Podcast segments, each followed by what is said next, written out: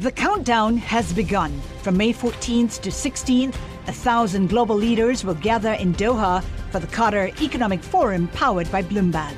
Join heads of state, influential ministers, and leading CEOs to make new connections, gain unique insights, and uncover valuable opportunities in one of the world's most rapidly rising regions.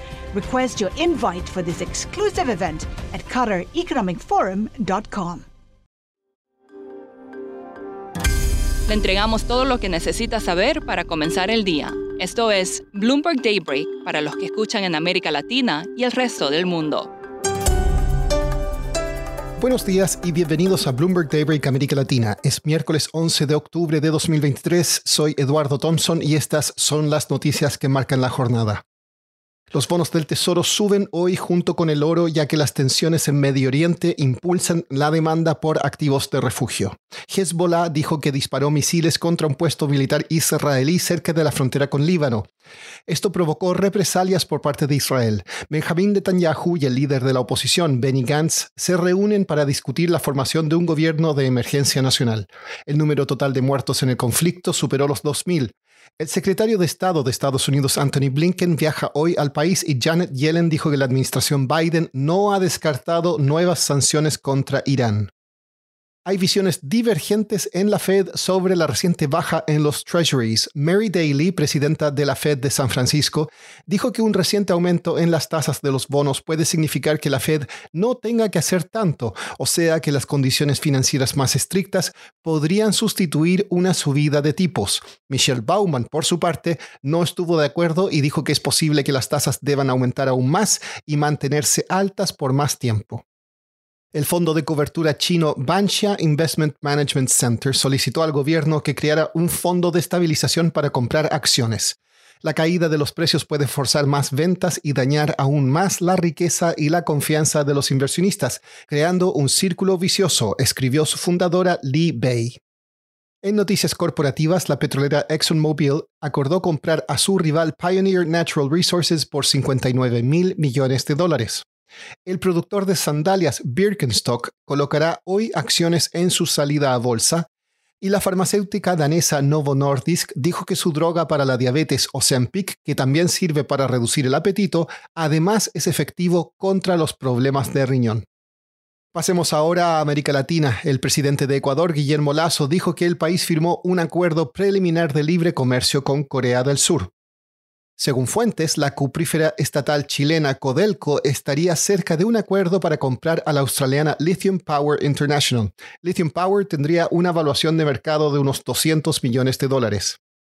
En Argentina, General Motors suspendió temporalmente la producción en su única planta en el país, situada en la ciudad de Rosario, debido a la falta de piezas. A continuación, Andrea Navarro, productora de este podcast en México, nos presenta la entrevista del día. Hoy tenemos aquí a Maya Averbuck, reportera de Economía y Negocios en México. Maya ayer publicó un gran reportaje sobre Claudia Sheinbaum, la apuesta del presidente Andrés Manuel López Obrador para continuar con su llamada cuarta transformación. Maya, platícanos más, ¿quién es Claudia Sheinbaum? Claudia Sheinbaum es una política y una académica que lleva muchos años en el partido Morena, el partido del actual presidente, Andrés Manuel López Obrador. Hasta este año fue jefa de gobierno de la Ciudad de México, que es una posición bastante importante, pero ha tenido diversas posiciones a lo largo de su carrera en la política. Previamente sirvió durante la administración de López Obrador en la Ciudad de México como secretaria de Medio Ambiente. Ahora es la candidata que va liderando en las encuestas y va a representar a Morena en la elección presidencial. ¿En qué temas especializó Shane Baum su investigación antes de entrar a la política?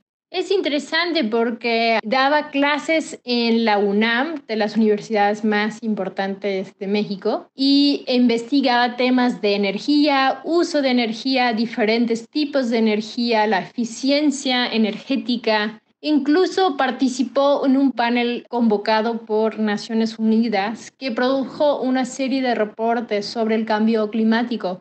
¿Qué podemos esperar de ella en estos temas si es que gana?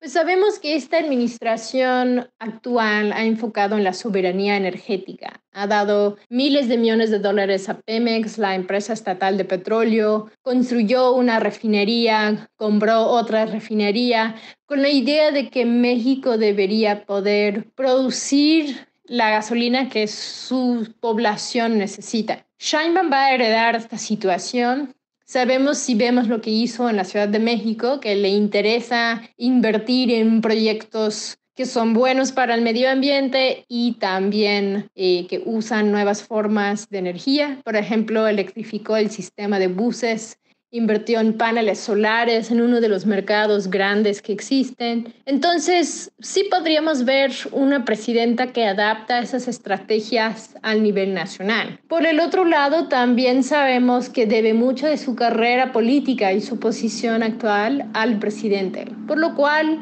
no lo puede traicionar. Tiene que mantener el mensaje sobre la importancia de la soberanía energética para mostrar que es fiel a lo que él ha dicho y eso involucra tener que heredar lo que es la producción de electricidad y petróleo y ver qué puede hacer el Estado para reducir sus emisiones de efecto invernadero. Lo que sabemos que ha dicho es básicamente que sí tiene un interés en energías renovables, pero que no va a traicionar al pueblo de México.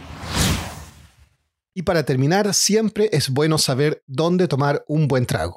El año pasado se publicó la lista de los 50 mejores bares en el mundo y este año es el turno de los lugares 51 al 100. En América Latina están Lady B de Lima, Subastor de Sao Paulo y el Gallo Altanero de Guadalajara, entre otros. Esto es todo por hoy. Soy Eduardo Thompson, gracias por escucharnos. Para conocer todas las noticias que necesita para comenzar el día, revise Daybreak en la app Bloomberg Professional, donde puede personalizar las noticias que desee recibir. También puede suscribirse a la versión solo audio en Spotify, Apple Podcasts o la plataforma de su preferencia. Eso es todo por hoy. Escuche de lunes a viernes Bloomberg Daybreak.